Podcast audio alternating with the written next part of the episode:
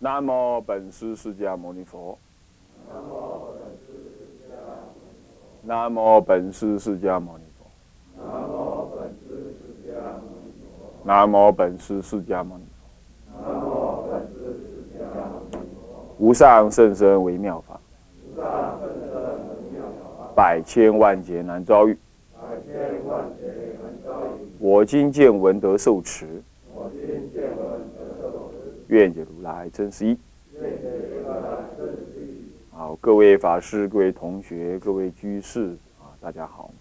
现在我们上天台入门，我们呢正上到了甲二正说的乙二啊，天台宗之创立。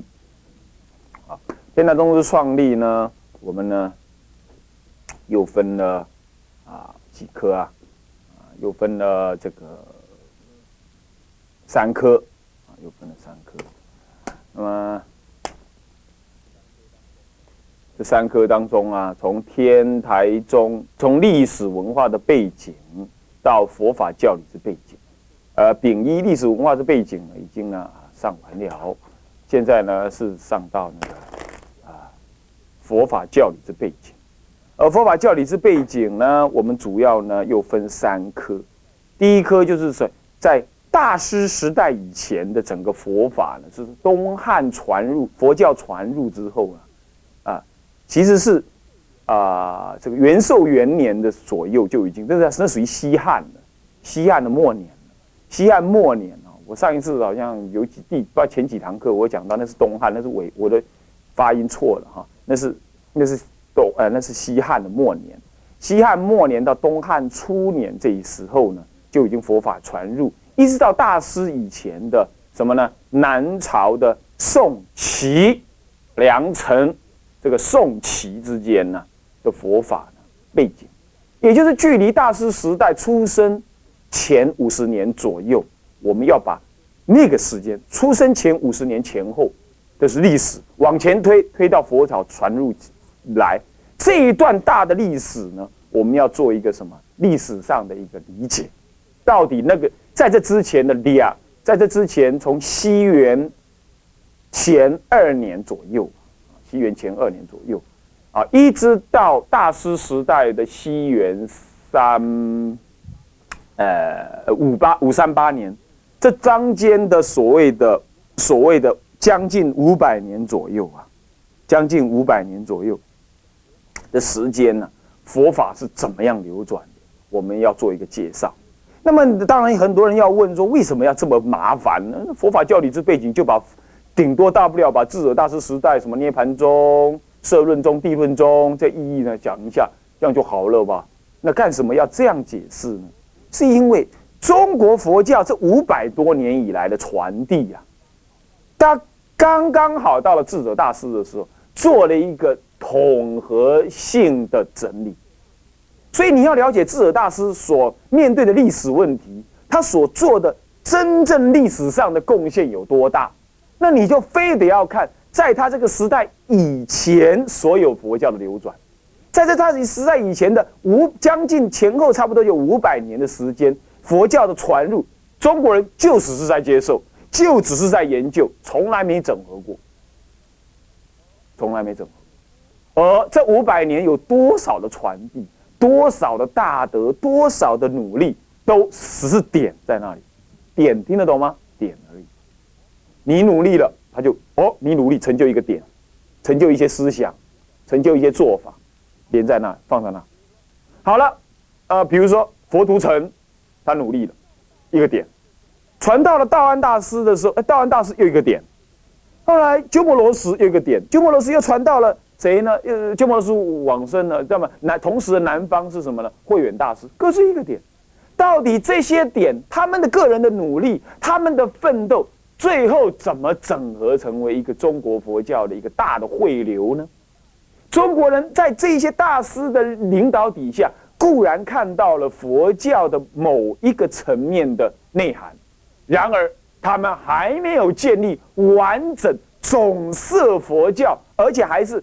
敢保证唯一了义的这种思想还没有看到，还在争争吵吵的什么到底佛陀讲了些什么？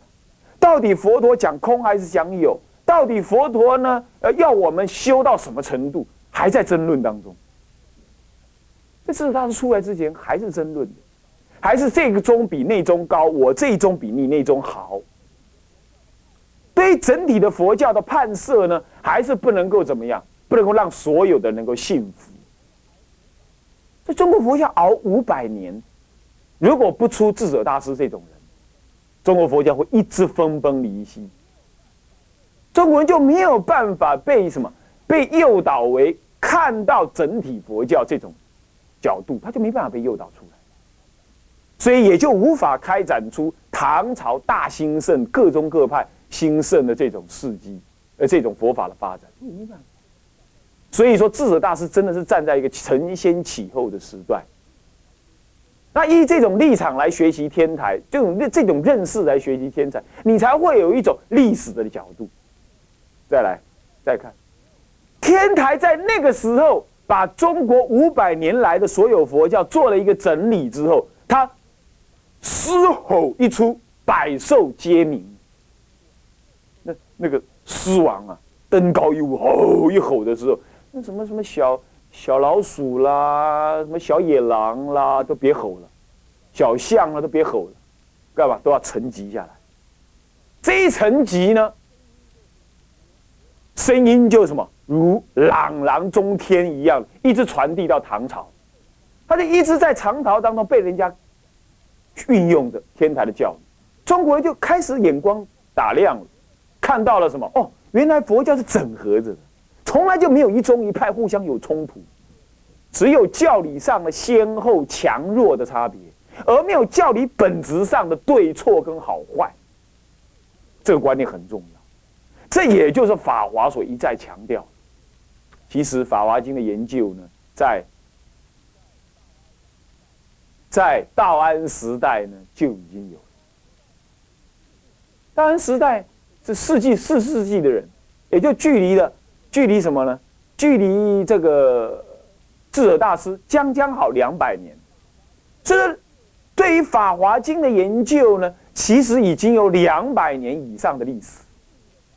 而翻译的《法华经》那是更早，翻译《法华经》谁翻译的？还记不记得？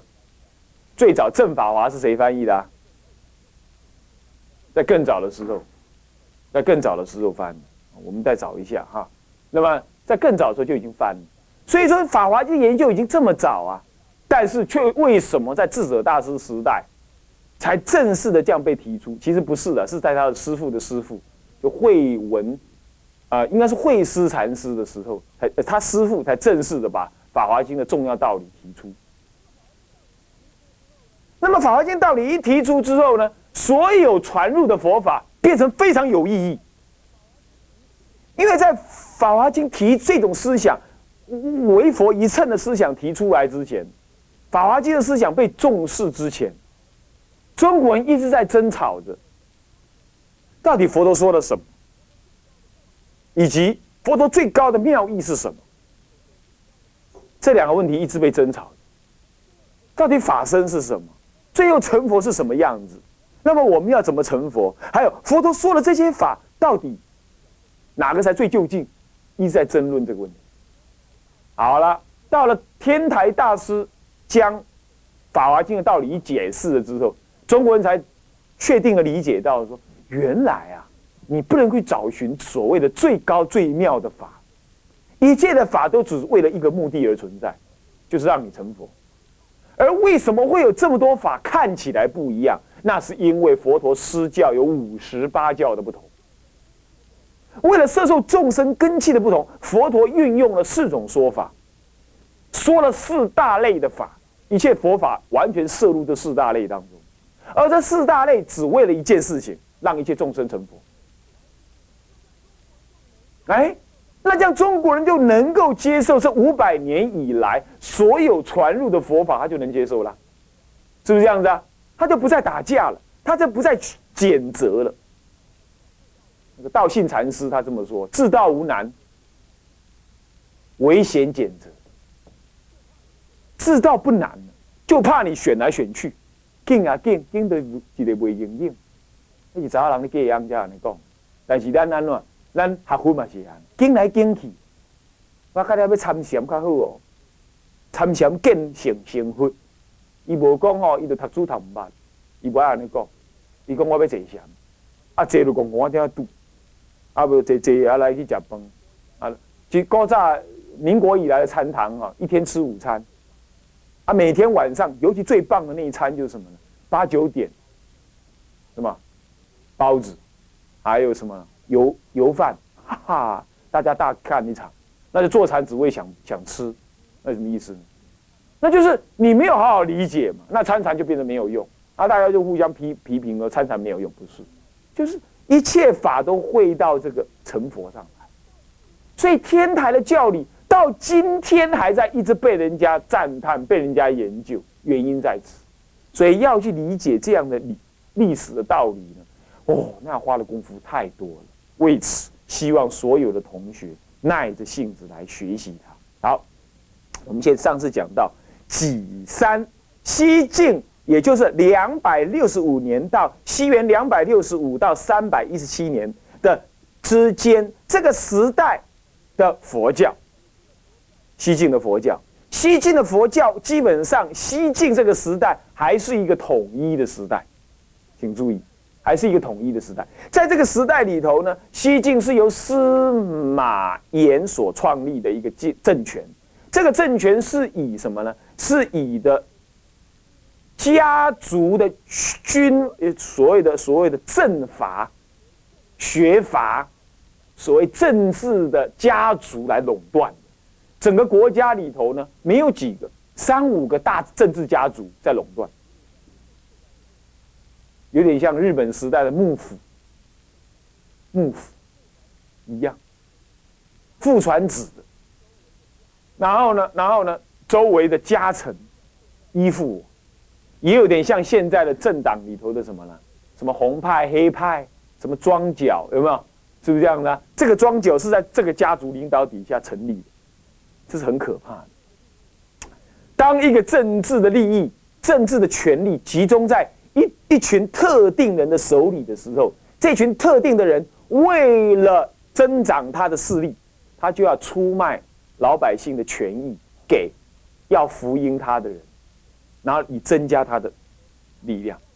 然后反过来说，他为了要继续巩固他的政治资源，他必须要排除异己，而不能让好人出头。然后第三，他为了要把握他的势力，他一定要跟另外的政治势力怎么样明争暗斗。这就是恶质的政治，在西晋时代就存在，西晋时代就存在，西晋时代就存在。这种情况呢，西晋时代基本上是一个蛮黑暗的时代，很隐荡无道的时代。石崇有没有听说过石崇没有？石崇就是这个时候的人。就是这类，不要说这个时候的人，就这一类时代的产物，这类时代的产物，这类时代的产物，他们非常的富裕，非常的富裕。呃，听说呢，有人呢拿那个这个这个很漂亮，皇帝送给他三尺的什么呢？那个那个那个酸，呃，不是酸鹅，呃，那个什么珊瑚，珊瑚，双鹅。大故讲选我三三丘哦，就水，红鸡鸡，给他说，哎，怎么样？两个人在比有钱嘛，啊，怎么样？我我这个是皇帝送的三尺，你看过吗？他二话不说啊，他桌子一大堆玉如意啊，如意每一只都很贵的，二话不说拿起就哐，就要敲碎。那个人呢要抓狂啊，他说，哎。你要跟我说清楚，不然今天我跟你没聊。你怎么把皇帝送我这个东西打坏？他说：好好好，别别生气，来，把我的学珊瑚全部拿出来。最小一根是三尺多，最大的六尺多，一堆。你要哪一根，我还你。他安尼讲糟蹋的，有钱按那讲糟蹋，你看不？用旧红黄讲糟蹋的，这都是那个时代人的类似的产物是这样，那很吓人，是不是啊？好，这是西晋的时代，所以我们那一天呢，我们上一堂课提到了更衣所谓政治思想环境，你不这样介绍政治思想环境，你不知道当时的佛教是什么样子。好，新一我们提到了司马氏的门阀政治，我们上一次也提过了，提到了说他个人呢是一个门阀的政治，也就是靠了几个家家族来拱他的政治，把他拱上来当皇帝，所以他后来当了皇帝呢，他的利益也要交给那几个家族。他个人呢，司马炎，他个人当了皇帝之后呢。刚开始还好一点，像个人样，后来越不越来越越不像人样，荒淫豪奢啊，啊，那么呢，没有了，这这造成了什么政治上的腐败？这种腐败使得人民呢怎么样？有两个事情受到难堪。第一个，老百姓，因为你皇帝豪奢，爱用钱，所以他就要收税，对不对啊？因此增加老百姓的什么税税务的负担。第一个是这样，第二呢，因为你的政治是由门阀来控制的，所以其他的读书人呢，只要不加入那个门阀，他就没有什么，没有出路。不像我们现在是考选，是不是啊？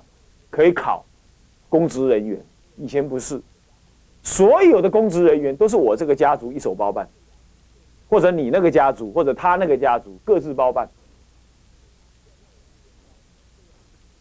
就好像我们现在呢，虽然不至于这样，但是我们现在只要谁当执政，他难免怎么样？周围下面的基本人员呢，都会是他的啊亲信或什么，又是一样。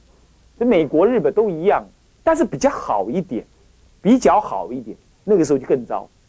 我们常常讲最大的宗教是什么教？军工教，是最大一个教派，是不是这样子？他们有他们教主，是不是这样子？所以这就是永远最大的教派，军工教，嗯，他们吃吃年俸啊，有退休金啊，什么什么的。然后那些当老师的有退休金是很好，应该的，应该尊师重道。可是现在老师怎么样？不好好教书，他去搞补习班那这样的话，老师师道尊严扫地，像这样子的，就是社会上的糟糕的因缘。知识分子没有担当，东西晋时代就这样。因为你不尊重我知识分子，那我读书干嘛？我读书完了还是一样要去卖豆花，还是一样去订邦模。那我这样子我干嘛呢？我干嘛呢？那我就自甘堕落。那堕落有两种办法，就是什么？第一种就是混，讲闲话；第三、第二种就怎么样呢？就轻谈，做政治评论。那什么事也不要干了。整个社会风气就是造成了一大堆的批评。那么凝聚了很多的不满，这整个西晋时代的环境是这样，西晋时代环境是这样。那么呢，好了，可是他要批评，批评政治一定要躲到山里头去批评，所以造成了山林的什么隐隐士特别多。毕业山顶来，该去竞彩，该去讲，然后呢，招来一些学生，收一些学费，那搞成什么小补习班儿然后呢，开班授徒，讲讲圣贤书，讲到旁边去就开始骂政府，就是这样，就是这样。那么在早期的台湾的那什么大学教授也不少是这样，他躲在教授里、教室里头骂政府也是很多。这没有关系的，就是说现在开放是比较没有关系。那以前他就凝聚成为一种不满，第一个政治思想环境是这样。第二个呢是对于啊。这个迫于这个大环境对的不满跟无奈啊，对大环境的不满跟无奈，使得三国时代以来啊，已经渐渐兴起的老庄思想啊，这种老庄思想是具有刮胡，具有什么呢？具有这个自由以及什么呢？以及这个啊，这个呃。道教色彩的这种这种所谓的老庄老庄思想啊，啊老庄思想，这个反儒教的反儒家的这种色彩啊，啊反儒教的色彩，它是具有自自由而反儒教的这种色彩呢。它经由这种山林的清谈风气啊，就开始传递出来。你要知道为什么？很简单，上次我稍微提了一下，这次我仔细再说。在西晋时代，因为知识分子读书没有用，在门阀政治底下呢，很少被引入的。而引入的话，要对私人的门阀尽忠，他也不高兴。所以一些有识之士啊，他不愿意出来当官，可是他饱读之诗书啊，他就干嘛？他就躲到山里头去批评政府、批评时事，这也不坏，让老百姓比较有政治觉醒。这也不坏，可是呢，他要批评，他一定要从中国的传统思想当中开刀。中国传统思想在汉朝以来是以什么为主？儒家。所以说，他就要拿出一个真正能跟儒家抗衡的东西来。什么？道家。不是道教，是道家。道家的思想讲无为，嘲弄政治。他说：“李斯求诸也。”他说啊，他说这老百姓是因为失去了失去了放旷的本质、天真的本质了，他呢，老百姓才需要那么多政治教、礼教，而儒家一天到晚讲礼教，儒家讲尊王攘夷，讲内圣外王，讲尊王，讲尊王思想。今天的政府，西晋的政府。西晋的政府是一个亡不亡的时代，我为什么要尊王？我不想尊王。今天的政治这么糟糕，他那时候的想法，今天政治这么糟糕，我为什么要尊王？那既然不尊尊王的话，那我就要反叛你的儒家讲尊王这种思想。那么什么思想能够反叛儒家的思想呢？只有老庄才敢，只有老庄才敢，所以他们特别强调老庄。原因就这样。所以老庄又强调自由放任思想，垂手而治。他特别的嘲弄礼教，他认为人是失去了天真的本质呢，他才需要礼教。这个观念没有错了，基本上没有错，可是太高了，也太什么？太不负责任，太不负责任了，是不是这样子？是啊，是失去了天真的本质才需要礼教。问题是来当人，哪一个人不失去天真的本质？业不重不松说婆嘛，是不是这样子啊？所以你当然你当人，你当然就需要礼教啊。所以老子就在这里头呢，没把事情搞对。所以也不能够说儒家错啊，只是儒家后来被汉朝汉朝用的太过分了，用成是什么呢？完全在替什么替皇帝讲话的宗派的教派学派，所以才后来被反弹，到了西晋开始被反弹。他说：“你做国王的不好，那我就要拿老庄来反抗你的儒家之道，所以有反儒家色彩很重。而老庄具有自由思想，由这样子清谈之风开始盛，所以清谈是以老庄的研究为主的。注意，这对后来的佛教影响很大。你不信，你去看看什么鸠摩罗什所翻译的。”还的的经典当中前面的序文，你比如说《大智度论》啦，《法华经》啦，《维摩诘经》，前面都有是造深造大师所写的序文。你看看那深造大师就写一些，那什么虚而有虚，玄而什么样？他就用那虚啊、玄啊、无啊这种思想，完全是老庄的思想。他们那些人都是以前都是老庄的高手，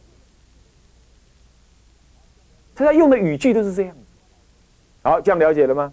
如果是这样子的话，老庄的建议兴，那么影响了中国佛教第一期，第一种中国佛教很糟糕的，也不得已的，但是也确实是蛮糟糕的，注重玄谈，这个种下了中国佛教一个说好也蛮好，说不好也有危险的一个前因，一直没有人提到这个问题，也就是。中国佛教在某种程度呢，说的过多，说到你简直是什么？后来的祖师就批评了，他说：“我看原点，我看佛经还更容易懂，我只要一看到注解啊，我就瘫在那里，完全看不懂。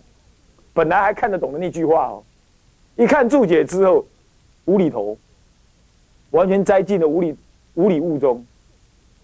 这个呢，尤其到了宋之后，更有这种问题。”所以南山律师啊，南山律主，他就说：“他说以前的人讲戒律啊，两句话就讲完，后来越注解越多，然后错的也越多。他有曾经批评过这样的事情。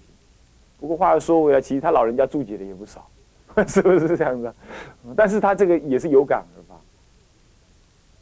你看中国人光注一个《金刚经》有一百家，还是被收集得到的，百家集注。你看看一百家，或许没那么多了，但是表示很多。大家都各名大名大放，这跟中国人做大王的思想还是一样。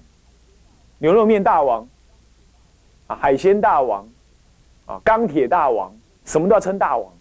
你住的我不爽，我也要住一住，是这样的思想，这样懂我意思吗？所以这个就造成这第一期中国佛教就种下了这种原因，爱清谈的思想，好了，到了东晋更厉害。道安时代，到那个那个呃鸠摩罗什时代，玄学思想到鼎盛，所以道安大师本身也是个玄学家。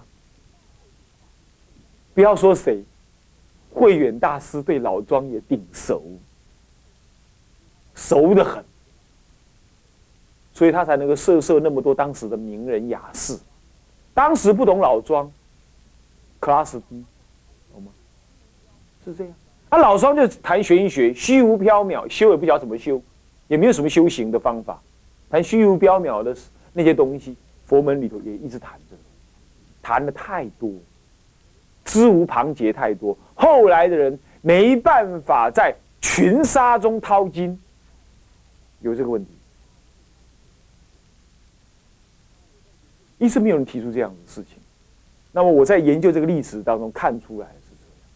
你们要注意，要注意，所以呢，多读佛经为主，多读佛经为主啊。好，但是这也有好处，就中国人把佛教的道理讲到极致了，差不多没什么好再讲，没什么好再讲。哦，日本那一套全部拿中国的发挥的一小部分而已。那么西藏有它独立的一套，不过一比较起来的话，确实中国更严密啊。不管他讲的是金刚秤是怎么样。确实，金刚秤有它的优点。不过呢，中国佛教在讲解部分很严密、很完整、很庞大，这是事实。啊，OK，好，这第二个中国佛教从这里看出来。第三个是新三，是以老庄无为、空虚无的思想，而解释儒家俗世的学说的这种说法呢，渐渐的流行起来。那么呢？比如说，吴三国时代的魏何晏，他用什么呢？用儒用老庄的思想来注解《论语》，或者是王弼来注解《周易》。《周易》本身，《周易》本身虽然也跟道家有关，但其实这是儒家的意见，这是儒家的书，儒家的五经，五经之一啊，啊，五经之一。那么五经之一，这是儒家用来什么？用来看人的修旧、政治的。政治的种种修养的问题，结果他拿老庄来解释它，后来后来变成道家的人拿易来卜卦了，这是一直这样演变下来，啊，嗯，演变下来。那么像这样子都是由儒家